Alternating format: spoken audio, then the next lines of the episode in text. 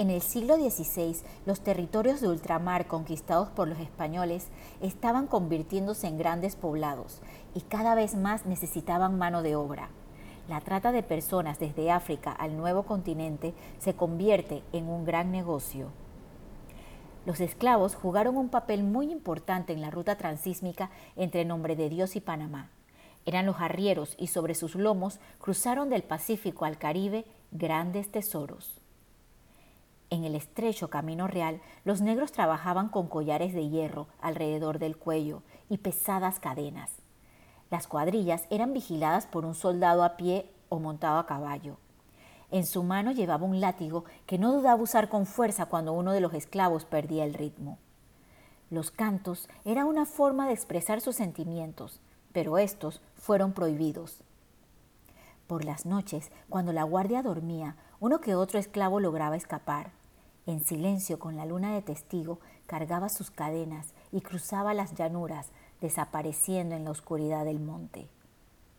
Tratando de evitar estas fugas, los amos se encadenaban a las cuadrillas, pero no valió de nada, ya que los esclavos se lo llevaban con todo y cadena, deshaciéndose de ellos en cualquier lugar de la selva. En 1549 se estaba dando en Perú la rebelión de Gonzalo Pizarro. En Panamá también ocurrió un motín, el alzamiento de cimarrones encabezado por Felipillo, quien escapó de una hacienda en la isla de las Perlas, llevándose con él a otros indios y esclavos de fincas aledañas. Junto a ellos construyó un palenque forrado de madera en el Golfo de San Miguel.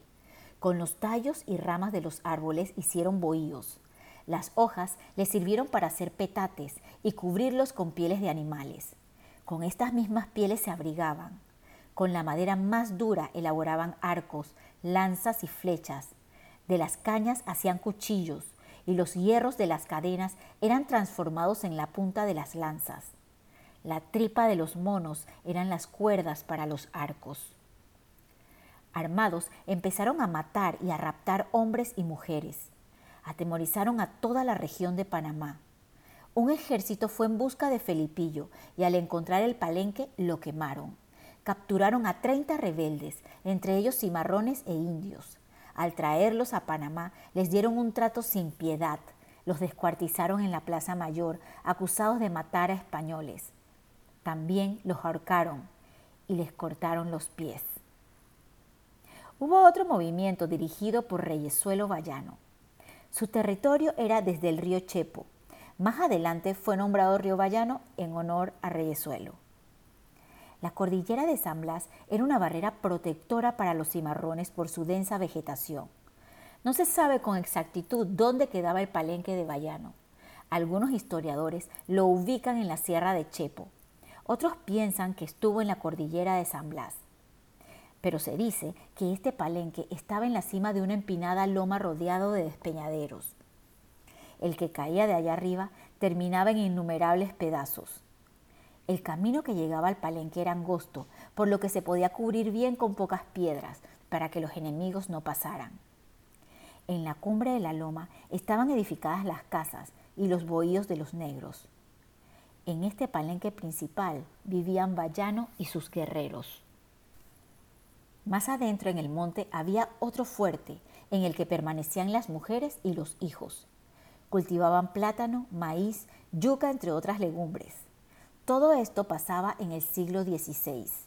Bayano era un negro con mucha fuerza. Los demás cimarrones lo trataban como un rey y hacían ritos que provenían de Guinea. Tal vez Bayano era un hombre importante en su tierra, pero se dice que al ser derrotado en una guerra local fue vendido como esclavo. Otros escritores dicen que Bayano llegó al istmo en un barco procedente de Cabo Verde, que naufragó y entonces tuvo que nadar hasta la orilla. Desde 1552 a 1558, Reyesuelo logró reunir a más de 1.200 cimarrones, con los que mantuvo en jaque a los españoles, principalmente a los mercaderes de Nombre de Dios y Panamá. Le tenían pavor. Las recuas de mula eran atacadas, robaba las barcazas en el río Chagres, amenazaba con quemar los puertos. Trataron de emboscar a Vallano varias veces, pero era imposible.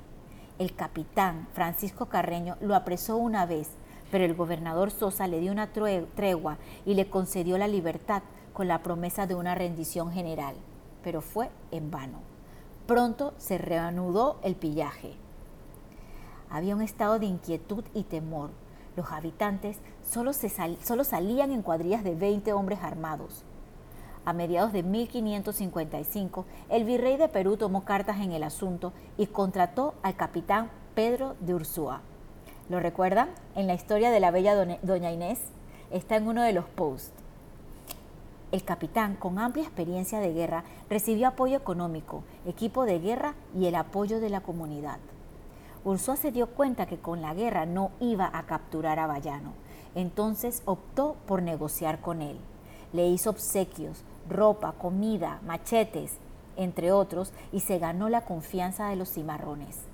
Los españoles bebían y comían con los negros. En uno de estos convites, Ursúa le dio vino envenenado a los principales seguidores de Bayano. De esta manera pudo apresar mandándolo a Perú. Al llegar a Perú, el, virrey lo recibió con honores y después fue enviado a España.